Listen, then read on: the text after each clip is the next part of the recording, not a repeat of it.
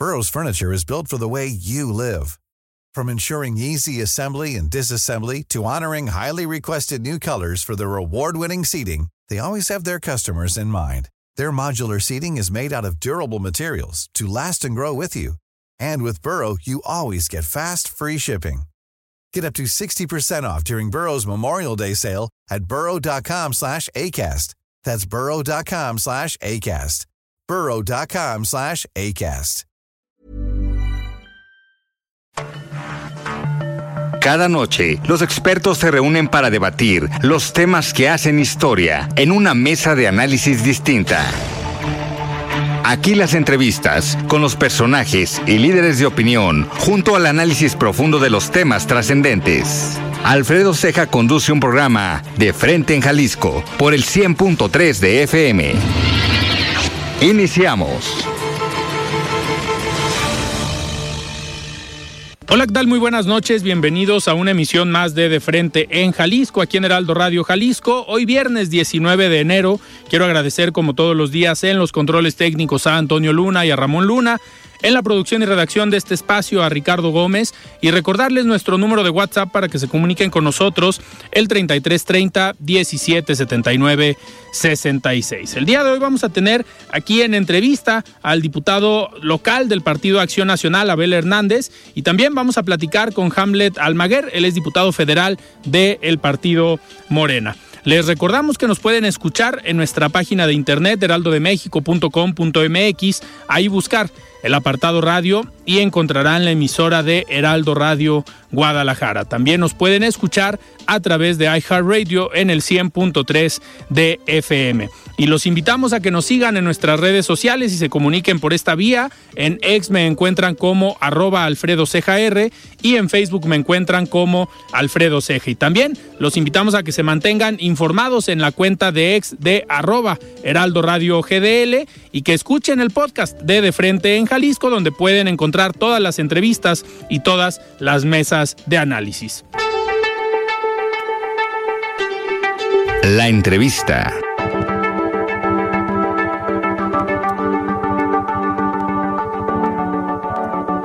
Muy bien, arrancamos esta emisión de viernes y me da muchísimo gusto recibir aquí en cabina al diputado local del PAN, Abel Hernández. Estimado Abel, ¿cómo estás? Buenas noches. Muy bien y muy contento de estar aquí contigo y además ya es viernes. Ya es viernes, ya casi fin de semana. Así es. Pero pareciera que ahorita, Abel, en este proceso ya electoral, pues ya nadie descansa, ni los medios, ni ustedes, eh, los funcionarios públicos, los políticos, y hay mucho de qué hablar.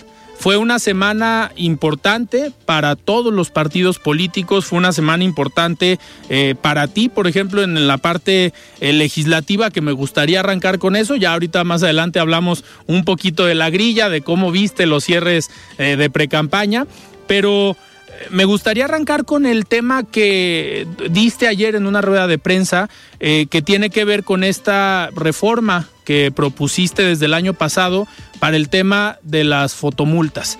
Que ha, que ha sido un tema pues polémico desde su creación prácticamente, pero me gustaría que nos platicaras en qué consiste esta reforma, qué es lo que estás proponiendo ¿Y qué fue lo que dijiste ayer en esta rueda de prensa? Con todo gusto. Mira, ahorita que las personas nos acercamos a pagar nuestras contribuciones, específicamente las de nuestros autos, nos llevamos la sorpresa de que debemos un chorro de fotomultas.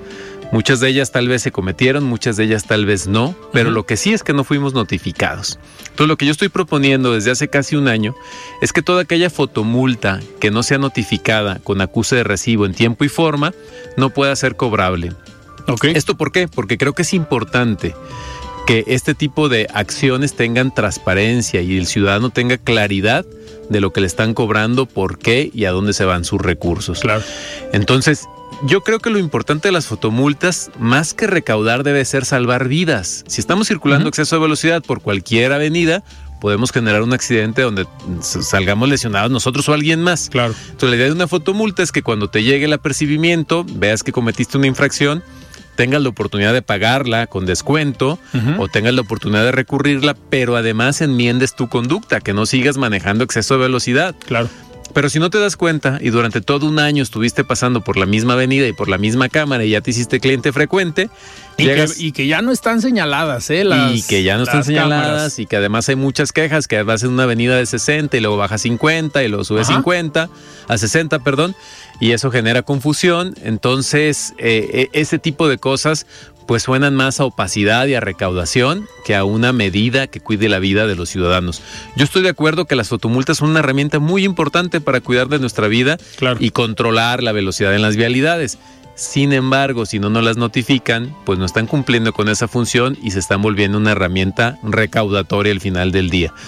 ¿Qué pasa? Imagínate que hay personas que les roban su coche y tienen que dar de baja sus placas y para eso deben estar al corriente. Llegan además del problema de la pérdida, y a dar de baja su coche y resulta que deben fotomultas.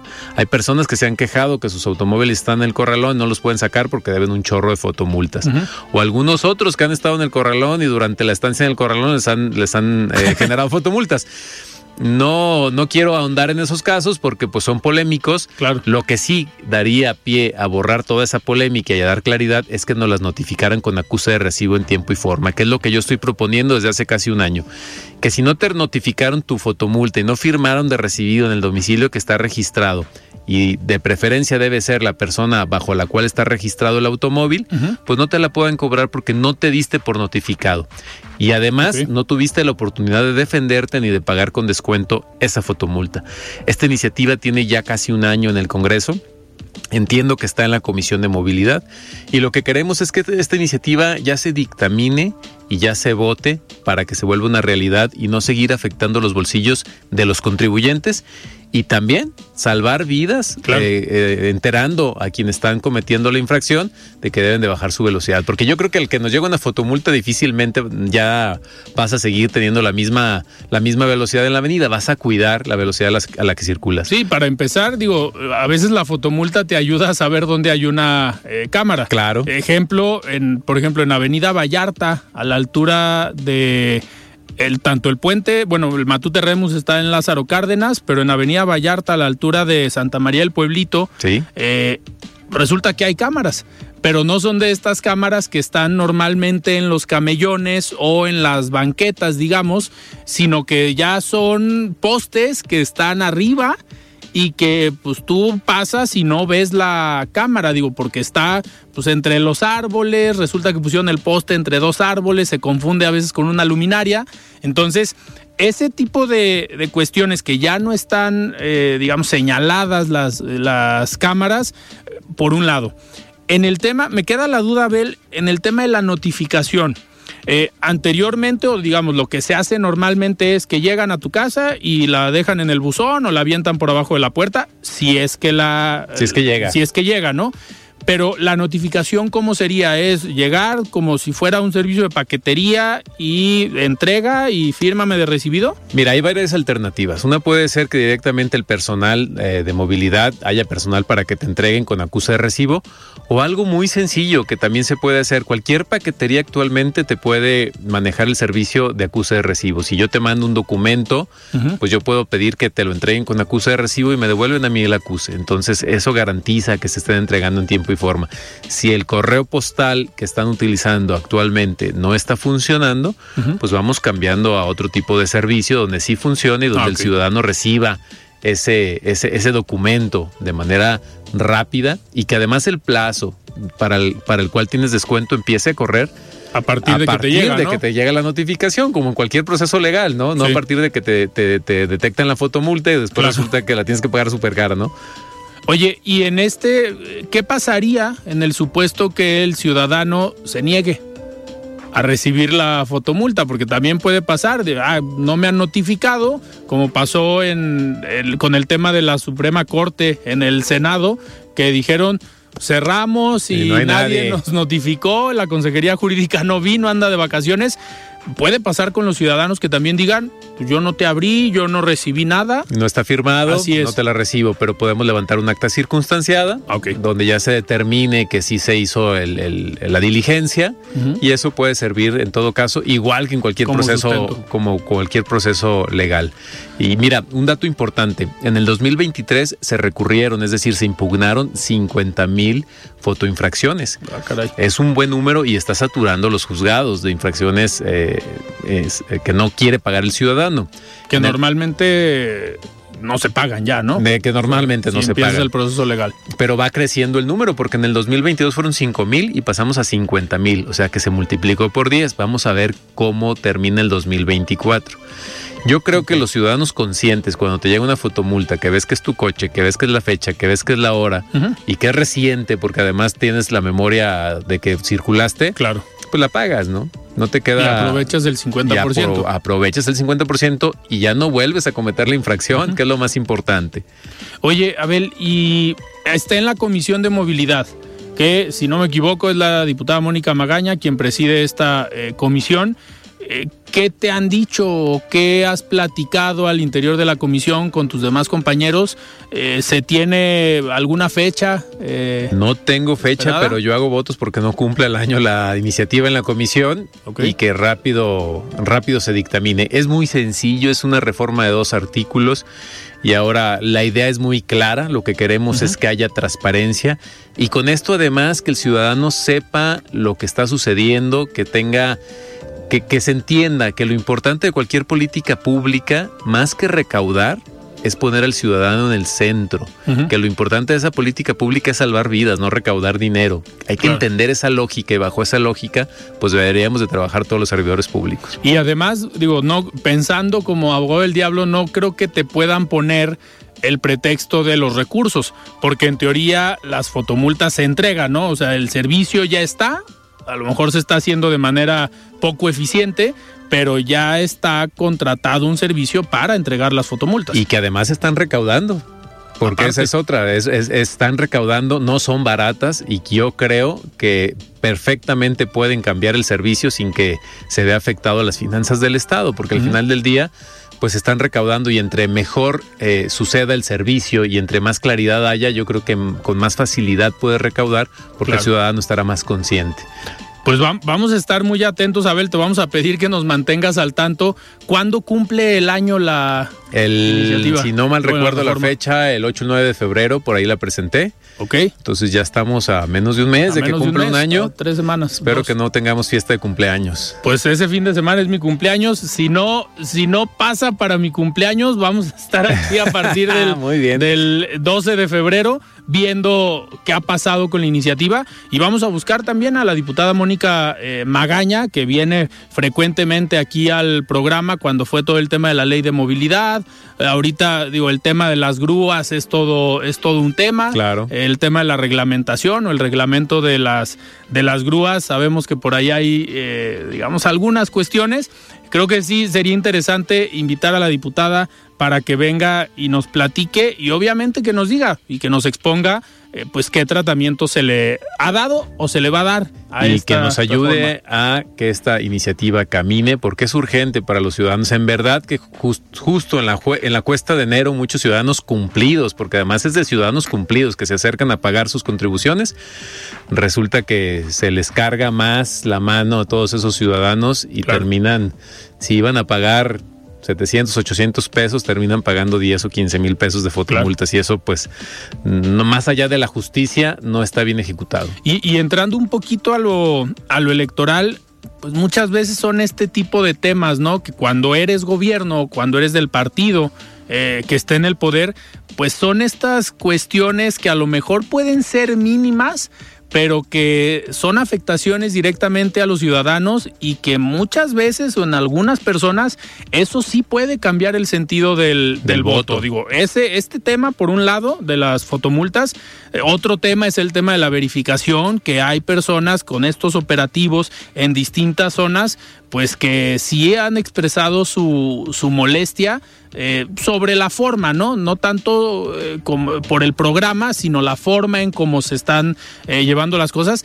Y muchos hablan de que no votarían por tal partido por este tipo de, detalles. Digo, a ustedes, a ti en el caso del partido Acción Nacional, es un discurso y es una iniciativa que tú estás eh, llevando, digamos, por la voz de lo que te dicen los ciudadanos. Claro, y yo creo que es lo importante a todos los que nos dedicamos a la política, que no se nos olvide por qué quisimos participar en la política, que es por cambiar las cosas y por, al menos en mi caso, por poner al centro de la política al ciudadano. Y eso se nos olvida y muchas veces ya en los gobiernos vemos que es más importante recaudar que los ciudadanos. Entonces, yo muchas veces he hecho la comparativa que el día que en nuestras ciudades funcionen tan bien las políticas públicas como las políticas recaudatorias, vamos a estar en el primer mundo. Claro. Oye, Abel, y entrando a los temas ya eh, poquito de, de grilla, eh, tú eres diputado local por una, digamos, por una región importante del estado, eh, ya fuiste presidente municipal, pero ¿cómo ves el, panorama eh, para el Partido Acción Nacional en Jalisco eh, y a nivel nacional? Pues mira, creo que este año vamos a definir el futuro próximo de nuestro país. Vamos a definir no solamente un sexenio, vamos a definir lo que pase en los próximos 20 o 30 años. Y Acción Nacional tiene un papel preponderante en este proceso. Y debemos de entender cuál es nuestro papel desde Acción Nacional y debemos de volver a ser la herramienta que las personas necesitan para cambiar la realidad. Tenemos que ser muy conscientes como políticos y como institución del papel que estamos jugando, que va más allá de los puestos, va más allá de los cargos. Es el futuro de nuestro país lo que nos estamos eh, jugando. Vamos en alianza con otros dos partidos. Tenemos que respetar eh, los acuerdos con los partidos para poder hacer las postulaciones, ver los temas de equidad. Y se está trabajando en eso. Lo que sí urge es que tengamos definiciones claras y sólidas para que en las diferentes regiones del Estado se pueda estar haciendo presencia, se pueda estar trabajando, pero sobre todo que se pueda estar escuchando a los ciudadanos. Este, esto se debe de hacer de la calle hacia arriba. La agenda se recoge en la calle, donde los ciudadanos les duele, donde se siente, donde hay el problema. Eso es lo que los políticos debemos de entender y en el PAN nos debe de quedar muy claro que la patria se construye del municipio hacia arriba. Claro, a mí me ha llamado mucho la, atención y siempre eh, lo digo al aire cuando viene algún invitado, ya sea diputado local, diputado federal o hasta también los alcaldes, cuando, cuando sí van, en el caso de los alcaldes, van a las colonias, van a las delegaciones, pero en el caso de los diputados, cuando van y regresan, a sus distritos. Digo, cuando es en zona metropolitana, pues dices, aquí están, es más cerca, pero en tu caso, eh, que ya fuiste presidente municipal, en una zona complicada, en un municipio complicado, con problemas muy fuertes de inseguridad. Y eso es algo que llama la atención, que fuiste alcalde, hoy eres diputado local, pero tienes la posibilidad de regresar a tu municipio o a tu distrito y seguir muy en contacto con la gente. Ahorita, ¿cómo está la zona? ¿Cómo está tu distrito? ¿Cómo está el municipio? En el caso de Teocaltiche, eh, pues han sido nota, pero la gente, ¿cómo, ¿Cómo lo percibe o cómo está ahorita el sentir de la gente en el municipio? Mira, los salteños somos hijos de la adversidad. ¿En qué sentido? Somos una región muy próspera, pero que la hicimos prosperar, que nos, que nos anteponemos a las adversidades y las hacemos mm, prosperar. En mi caso como político, pues me ha tocado mm, ponerme de frente a las adversidades y ganar elecciones. Y creo que eso se lleva en el espíritu, en la forma de ser de los salteños. Hoy lo que yo veo en mi región y en mi municipio es que la gente tiene la necesidad de que las cosas mejoren, de que las cosas cambien. Y eso es lo que debemos de entender como institución, como partido, que somos la herramienta para poder lograr esos cambios. Debemos de escuchar muy bien todo eso que nos duele como sociedad y traerlo a la agenda. Las personas están cansadas de la situación que se está viviendo porque quieren condiciones de prosperidad. Queremos condiciones para poder trabajar y eso es lo importante. Necesitamos gobiernos que pongan al centro de la política pública, al centro de las decisiones a las personas. No se trata de obras de infraestructura de ladrillos y cemento, se trata de personas que las van a usar, que las van a gozar o que las van a sufrir. Entonces debemos de entender muy bien que los ciudadanos de todo el estado de Jalisco tienen el mismo peso, ya vivas en la zona norte, en la zona sur, en la costa, en los altos, y que merecemos todos un estado de primera. Entonces queremos un gobierno cercano, queremos un gobierno que atienda esas necesidades y sobre todo que entienda la realidad que vivimos, que esté en contacto con la realidad que vivimos, más allá de lo que se quiera creer o pensar, que sí sepan lo que se vive en la calle. Que al final ese es el papel, en teoría, de un gobierno, de un gobernante o de un funcionario público, ¿no? Lo que pasa es que muchas veces cuando llega el gobernante o cuando gana la elección o cuando llega al cargo público, pareciera que se le olvida el objetivo para el cual eh, ganó. Digo, y lo vemos tanto en el legislativo como en lo ejecutivo. Claro, cualquiera de los dos. Eh, claro, exactamente. Y eso es lo que no podemos permitir ni como gobierno ni como partido. Tenemos que estar en ese contacto constante con la sociedad, escucharla. Y en medida de que aprendamos a, que esa es la dinámica correcta, pues podemos fortalecernos. Y yo estoy seguro que, vamos a, tomar buenas decisiones y que hay una lucha muy importante que dar como partido para seguir abanderando las causas ciudadanas. Oye, y ahorita eh, ustedes como eh, que se, hacen llamar la bancada joven, eh, este segmento de la población o los jóvenes, digamos, juegan un rol importante en el comportamiento social o en la dinámica social en los diferentes eh, municipios. Y ahorita que hablabas de estas oportunidades que deben tener eh, los, pobladores de los diferentes municipios, eh, las oportunidades para los jóvenes, por ejemplo, en un municipio como Teocaltiche que está con estos serios problemas, los jóvenes, ¿qué te dicen? Porque al final, a lo mejor el discurso de las personas mayores puede ser eh, distinto, hasta cierto punto se pueden acostumbrar o les ha tocado vivir varios contextos, pero los jóvenes que a lo mejor ahorita están en secundaria, en prepa o empezando alguna, eh, digamos, alguna licenciatura, pues a algunos de ellos les tocó crecer ya con el problema pero el problema así de grave. Eh, ¿Ves a los jóvenes hoy interesados en la dinámica eh, política social o los ves indiferentes y diciendo pues es que esto es lo que ya nos tocó y, que así siga? Yo creo que hay una gran tarea de reivindicar la tarea política para que sepan que debe ser del interés de todos y que principalmente necesitamos que los jóvenes participen. Yo creo que los jóvenes merecen más que un cheque. No basta con darles un cheque al mes, necesitan oportunidades, porque esos jóvenes son quien va a llevar nuestro país en los hombros en poco tiempo y merecen estar preparados, merecen tener calidad de vida, merecen aspirar a tener salud, condiciones sociales, a tener una familia y a poderse desarrollar. Merecen más que una escuela que se cae a pedazos, pero que sin embargo reciben pues un cheque de consolación. Claro que las becas son importantísimas y no se deben de retirar, pero también son importantísimas que tengan acceso a la salud, que tengan acceso a las universidades, a las preparatorias. Es importante que esos jóvenes se preparen.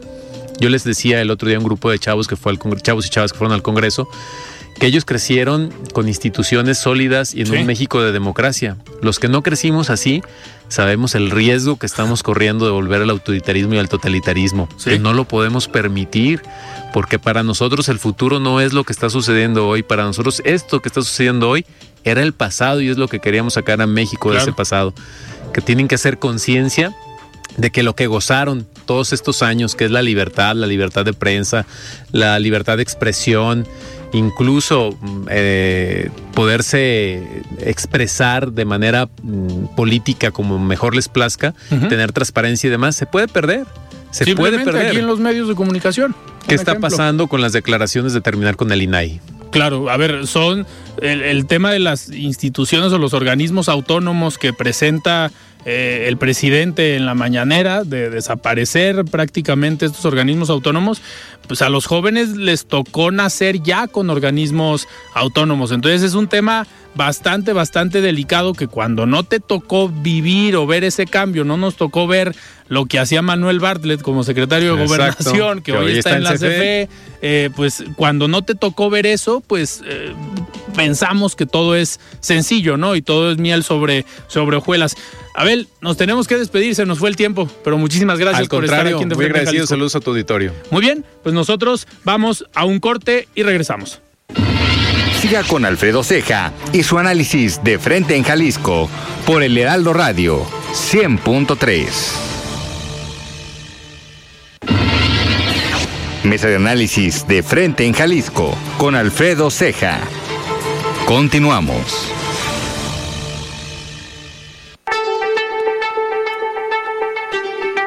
La entrevista.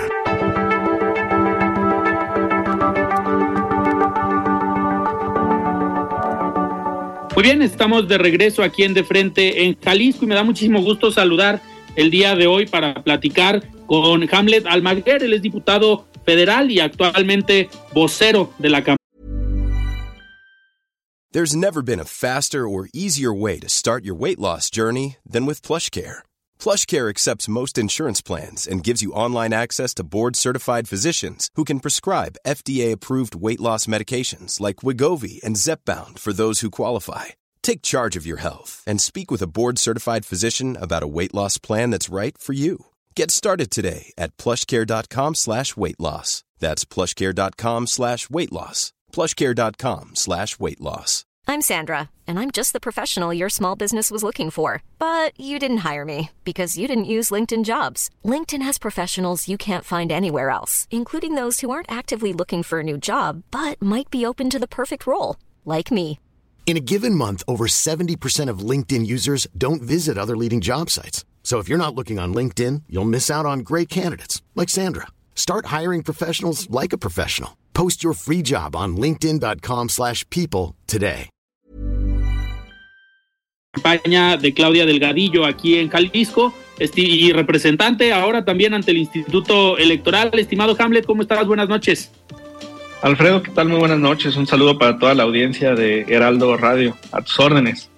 Oye, Hamlet, pues muchos temas que platicar eh, contigo, eh, sobre todo ahorita con este periodo de intercampañas, el día de ayer, pues se terminaron la- las precampañas, terminó eh, la doctora Claudia Sheinbaum su precampaña, tú estás en la Ciudad de México precisamente porque tuvieron este evento, este cierre el día de ayer, pero también tienen varias actividades al interior de Morena que tienen que ver con las decisiones y con lo que viene para los próximos eh, días en cuanto a las definiciones y, candidaturas.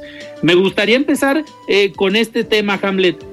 Eh, ayer en el, en el cierre de la precampaña, pues algo que nos llamó mucho la atención a, diferentes eh, compañeros y amigos analistas, pues fue la llegada de Marcelo Ebrard a este cierre de precampaña, que era algo que pues hasta hace unas semanas después de esto, eh, pues estos pues, conflictos, digamos, legales o quejas que se habían interpuesto, pues es un mensaje fuerte, ¿no?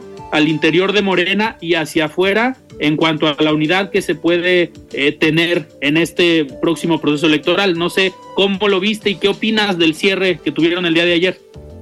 Primero, Alfredo, pues estamos muy felices por el cierre de ayer de la doctora Sheinbaum. Es eh, la culminación de este gran esfuerzo de 60 días en una etapa en la que recorrió cientos de municipios y las 32 entidades de la República. Estuvo en nuestra entidad, en, Jalisco, en varias ocasiones con eventos muy exitosos. El último, por ejemplo, en Lagos de, Morena, de Moreno fue extraordinario. Eh, tuvimos la asistencia de miles de personas en la plaza principal del ex convento de las Capuchinas, con la presencia de familias, de simpatizantes, de militantes, de eh, los partidos de la Mega Alianza, de Morena, de PT, del Verde, de Hagamos y de Futuro. Pues un mensaje muy contundente en una zona que tradicionalmente es adversa para la izquierda y para el morenismo, donde no se han tenido los mejores resultados, pero nos llena de ánimo también este último evento que tuvo en el estado de Jalisco. Y después de ello, bueno, pues recorrió algunos estados más y su cierre de precampaña ayer fue extraordinario. Primero por la unidad, y yo aquí quiero resaltar y celebrar la presencia del ex canciller Marcelo Ebrard, quien estuvo ahí en primera fila dentro de los lugares principales, que bueno, pues ya es algo que se esperaba desde el arranque de la precampaña y finalmente en este cierre de precampaña se, se logra, se da. Y yo lo veo en un contexto en el que hay diálogo, en el que hay colaboración, en donde perfiles cercanos al ex canciller han sido considerados para postulaciones, por ejemplo, en el caso de la Ciudad de México, en, en la alcaldía Álvaro Obregón, está eh, el compañero diputado Casarín, eh, que es fue muy cercano al ex canciller, y también hay otros compañeros que están ahí en la Comisión Nacional de Elecciones y en otros órganos del eh, partido. Entonces ya lo veo como una colaboración en pleno, porque te voy a decir algo. No basta solamente con la fotografía y las palabras de apoyo. El apoyo eh, se tiene que dar a través de los canales institucionales del movimiento y también, por supuesto, a través de los esfuerzos conjuntos. Y en el caso del ex canciller Marcelo Ebrard, yo ya lo veo. Lo veo porque sus eh, integrantes del, equipo de precampaña están ya en, la, en, la, en el proceso de precampaña de la doctora Sheinbaum Pardo, están colaborando en las instituciones del partido y también ya han sido declarados como eh, contendientes o aspirantes a eh, gobernar eh, municipios, alcaldías como Álvaro Obregón en la Ciudad de México. Entonces a mí me da mucho gusto ver que el ex canciller estuvo ahí, ahí presente. Eh, decirte también ya sobre el discurso de la doctora, pues un discurso emblemático en un lugar emblemático, el monumento a la, a la revolución, con la presencia pues de decenas de miles de, compañeras y compañeros militantes y simpatizantes de todos los rincones del país. De Jalisco, pues un contingente muy fuerte, un contingente también integrado por los militantes y simpatizantes de nuestra mega alianza, así como ocurrió en Lagos de Moreno, ahora ocurrió en el Monumento a la Revolución, y ahí estaban los simpatizantes y militantes de Futuro, los simpatizantes y militantes de Hagamos, del PT, del Verde y por supuesto el morenismo de eh, Jalisco. Ahí estaban los referentes, ahí estaban ex candidatos, ahí estaban consejeros estatales y nacionales del movimiento. Nos da mucho gusto que al frente de este contingente pues estuvo nuestra precandidata única al gobierno del estado, Claudia Delgadillo. Aunque la precampaña ha terminado, ese es su eh, carácter jurídico hasta que el Consejo Nacional pues ratifique esta designación para que entonces ya la podamos eh, registrar como candidata a la gubernatura. Estos registros a la gubernatura se van a dar en la primera semana del mes de febrero, así que estamos a pocos días, tres, cuatro semanas ya para el registro de Claudia Delgadillo como candidata a la gubernatura del estado, Alfredo. De, dentro de este proceso, Hamlet, nos comentabas antes de entrar al aire, eh, este mismo fin de semana, el domingo, tienen sesión en el Consejo Nacional para, eh, digamos, hacer oficial el nombramiento como candidata de Claudia Sheinbaum. Es eh, relativamente el mismo proceso, solamente que van por tiempos, primero la presidencia de la República y posteriormente las gubernaturas y presidencias municipales. Sí, el, Consejo Nacional pues, es el máximo órgano de decisión del, del partido. Está conformado por eh, 300 consejeros y consejeras eh, nacionales. Eh, 100 de ellos son dirigentes del partido en las 32 entidades, el presidente del partido, el secretario general y el secretario de organización, ahí van 96, más otros cuatro consejeros del exterior, ahí cierras en 100, y luego 200 que fuimos democráticamente electos en eh, las urnas eh, por las asambleas que celebraron el año pasado, más otros consejeros que están por ministerio estatutario y ahí entran, eh, digamos, en automático los gobernadores de las entidades federativas y algunos delegados y directivos del partido. Entonces, los 300 por este primer esquema y más los que están por ministerio estatutario. Vamos a estar ahí presentes este domingo en el World Trade Center a mediodía para pues ratificar a la doctora Sheinbaum ya como eh, candidata a la presidencia de la República y después ese acuerdo del Consejo Nacional es el que se toma y se registra ante las autoridades electorales. Un esquema muy similar es el que se va a tomar para las nueve gubernaturas, pero como bien señalas, pues hay un desfase de calendarios. No, no todos los estados cierran sus precampañas al eh, mismo tiempo. Jalisco fue uno de los primeros en cerrar precampaña el 3 de, de enero, Alfredo. Oye, Hamlet, en este sentido, eh, una vez que cierren las eh, precampañas, en el caso de Jalisco, pues obviamente hubo una precandidata única. En los otros estados se están contemplando también precandidatos únicos y esto significaría ya que en el caso, por ejemplo, de Claudia Delgadillo, eh, ya ella va a ser la candidata y ya no hay un tema eh, al interior donde pueda registrarse alguien más, digo, porque lo vemos en otros partidos, ¿no? Que hay precandidatos, pero al final se puede registrar a alguien como candidato y, y, se pueden hacer cosas al interior. En el caso de Morena, ¿ya no puede haber cambios? No, no va a haber cambio. En el caso de las gubernaturas, en los nueve estados fuimos con eh, precandidaturas únicas. En la Ciudad de México fue Clara Brugada y por, en Jalisco eh, Claudia Delgadillo. No va a haber eh, ningún ajuste, ningún, ningún cambio hay que formalizarlo a través de los actos del, partido eh, establecerlo en, en, un acta de asamblea y luego todo eso adjuntarlo con la documentación correspondiente para hacer el registro ante el IEPC. Y vamos a estar pues, muy listos ya para tres, cuatro semanas para que se realice este registro de Claudia Delgadillo como candidata a la gubernatura del estado por esta mega alianza integrada por cinco partidos. Ese es el siguiente paso en términos eh, legales, Alfredo. Claro. Eh, Hamlet, en este sentido, pasando ya a los temas aquí en Jalisco, eh, pues has estado muy activo en estos últimos días porque aparte de ser eh, el vocero de la campaña de Claudia Delgadillo, pues fuiste designado como representante ante el Instituto Electoral, ya tuviste actividad también ahí al interior del instituto con algunas pues eh, quejas que están promoviendo ustedes pero me gustaría también eh, resaltar que estuviste presente en esta, en esta primer mesa que se hizo para el proceso electoral con la Secretaría General de Gobierno, las instancias de seguridad en Jalisco y que estuvieron los dirigencias en los, en los partidos aquí en Jalisco.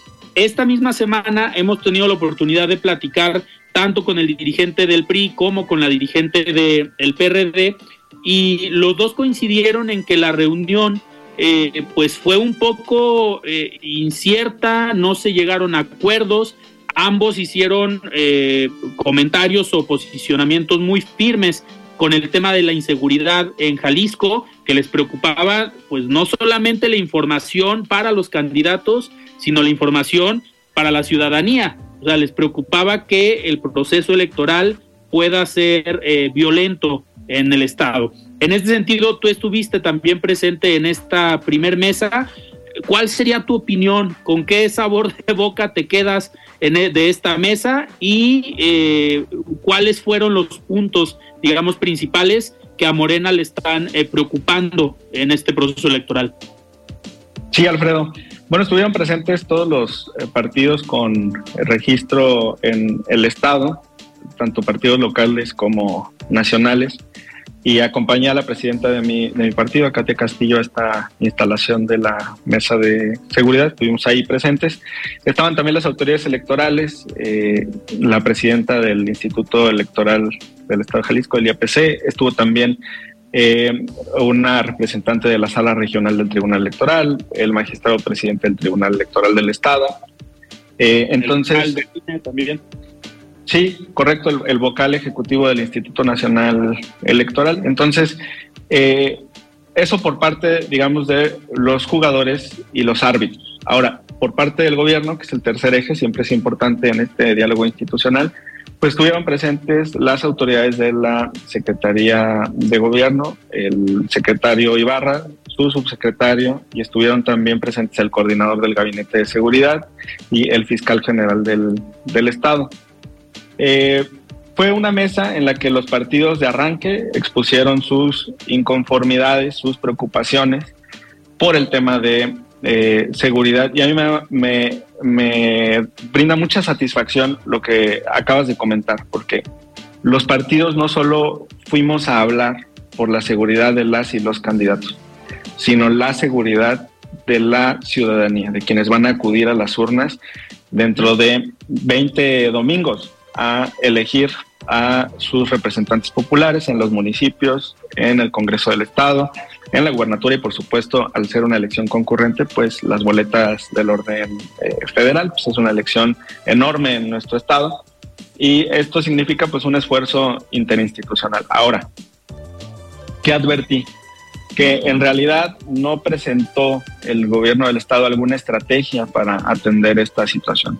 Yo esperaría que la primera reunión no solamente fuera para presentarse y para escuchar a los partidos, porque además todo el mundo tiene muy claro que hay una situación de inseguridad en el estado de, Jalisco, focalizada en algunos eh, municipios de la entidad con todavía eh, mayor preocupación.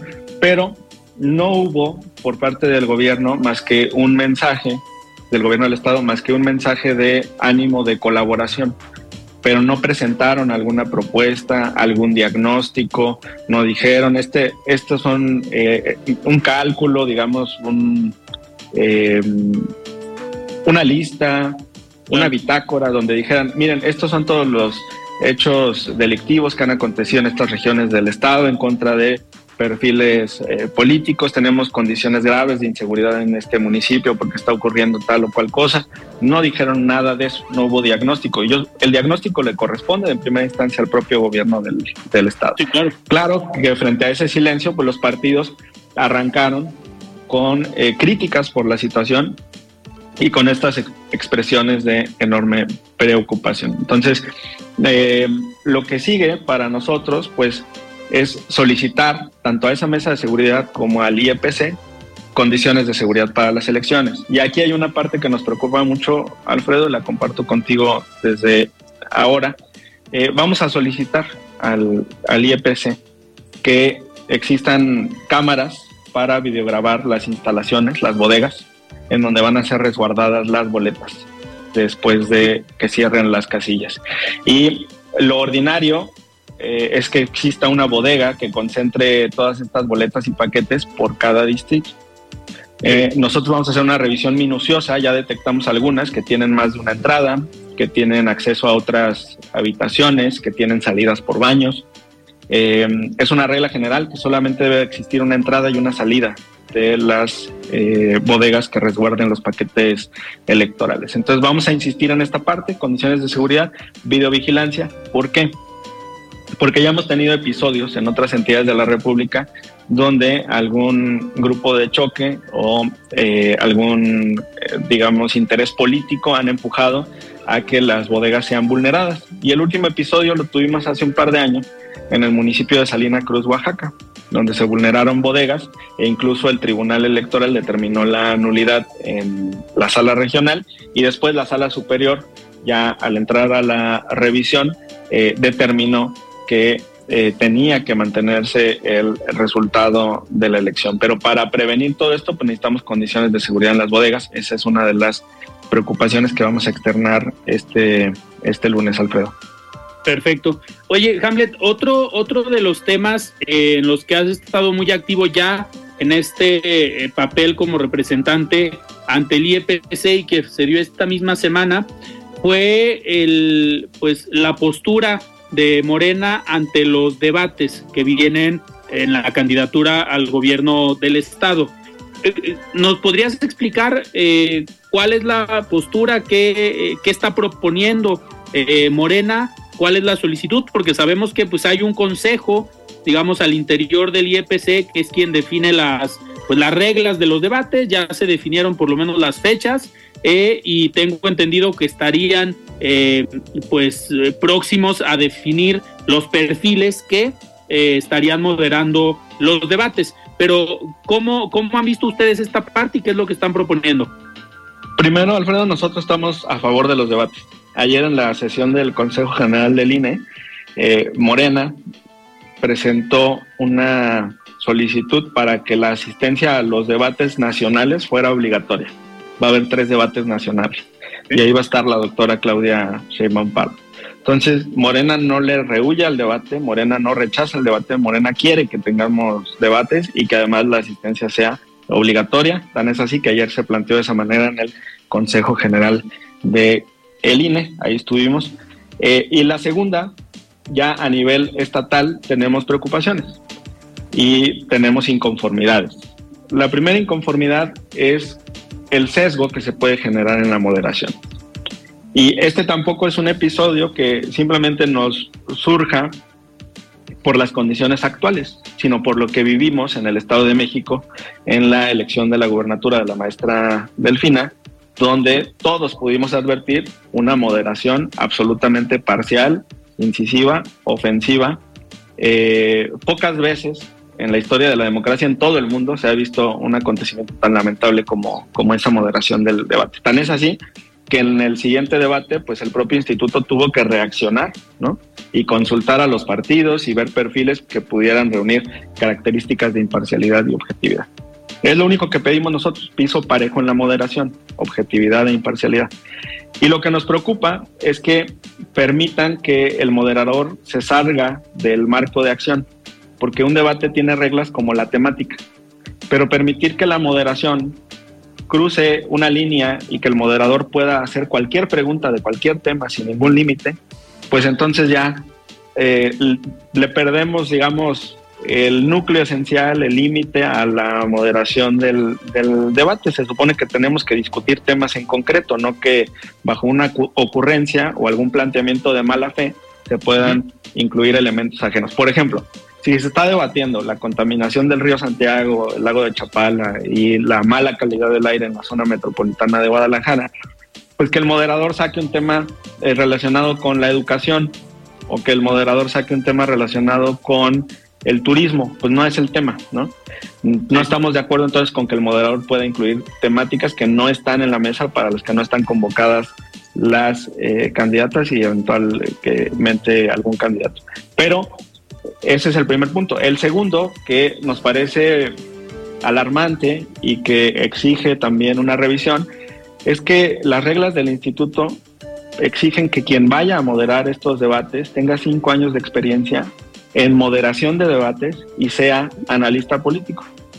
Yo pregunto, ¿y dónde quedan los académicos? ¿Y dónde quedan los, los eh, conductores? ¿Y dónde quedan los locutores del Estado? Se centran simplemente en analistas políticos con experiencia de cinco años en moderación de debates.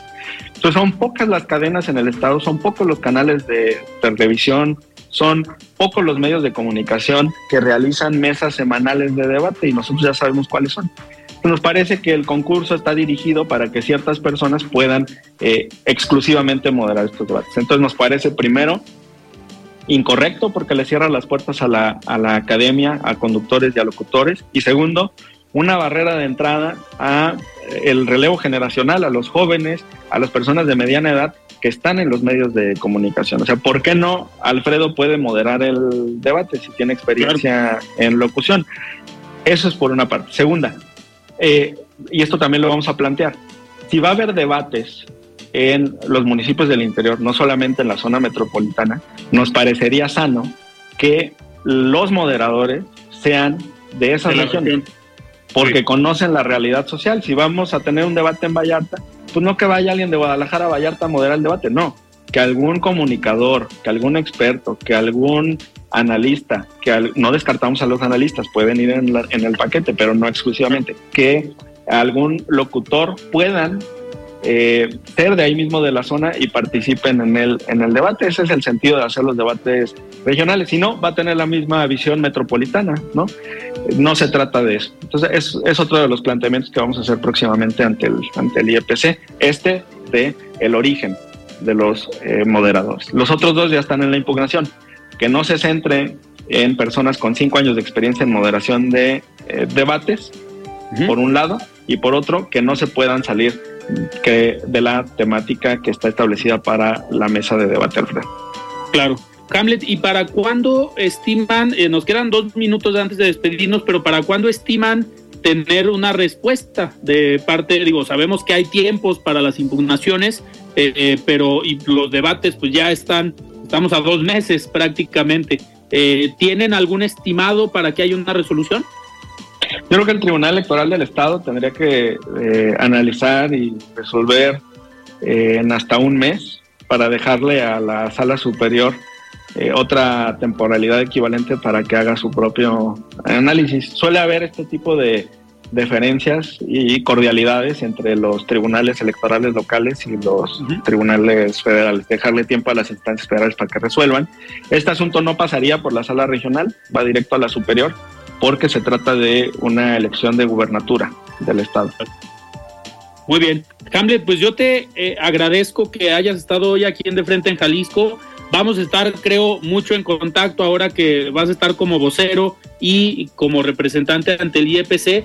Y quiero aprovechar el espacio para ofrecerte, eh, pues, hacerte más bien la invitación para que puedas participar en la mesa de dirigentes de partidos políticos que tenemos aquí en de frente en Jalisco cada dos semanas. Eh, anteriormente, cuando Fabio Castellanos eh, era delegado de Morena en Jalisco, asistía habitualmente a esta mesa y eh, lamentablemente la dirigente actual la hemos invitado, pero no ha participado. Entonces, con todo gusto, para que tengan el espacio ahora que vas a ser vocero, que puedas participar en esta mesa de dirigentes de partidos, donde pues se abre el espacio a todos para que participen. Nos vamos eh, turnando por los espacios en cabina, pero con todo gusto, siempre invitado.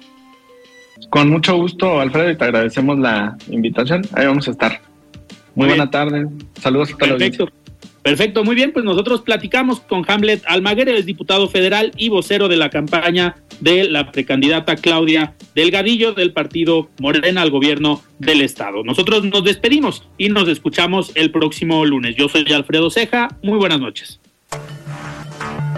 Alfredo Ceja los espera de lunes a viernes para que junto con los expertos y líderes de opinión analicen la noticia y a sus protagonistas. Esto fue De Frente en Jalisco, otra exclusiva de El Heraldo Radio. Even on a budget, quality is non-negotiable. That's why Quince is the place to score high-end essentials at 50 to 80% less than similar brands. Get your hands on buttery soft cashmere sweaters from just 60 bucks, Italian leather jackets, and so much more. And the best part about Quince, they exclusively partner with factories committed to safe, ethical, and responsible manufacturing. Elevate your style without the elevated price tag with Quince. Go to quince.com slash upgrade for free shipping and 365-day returns.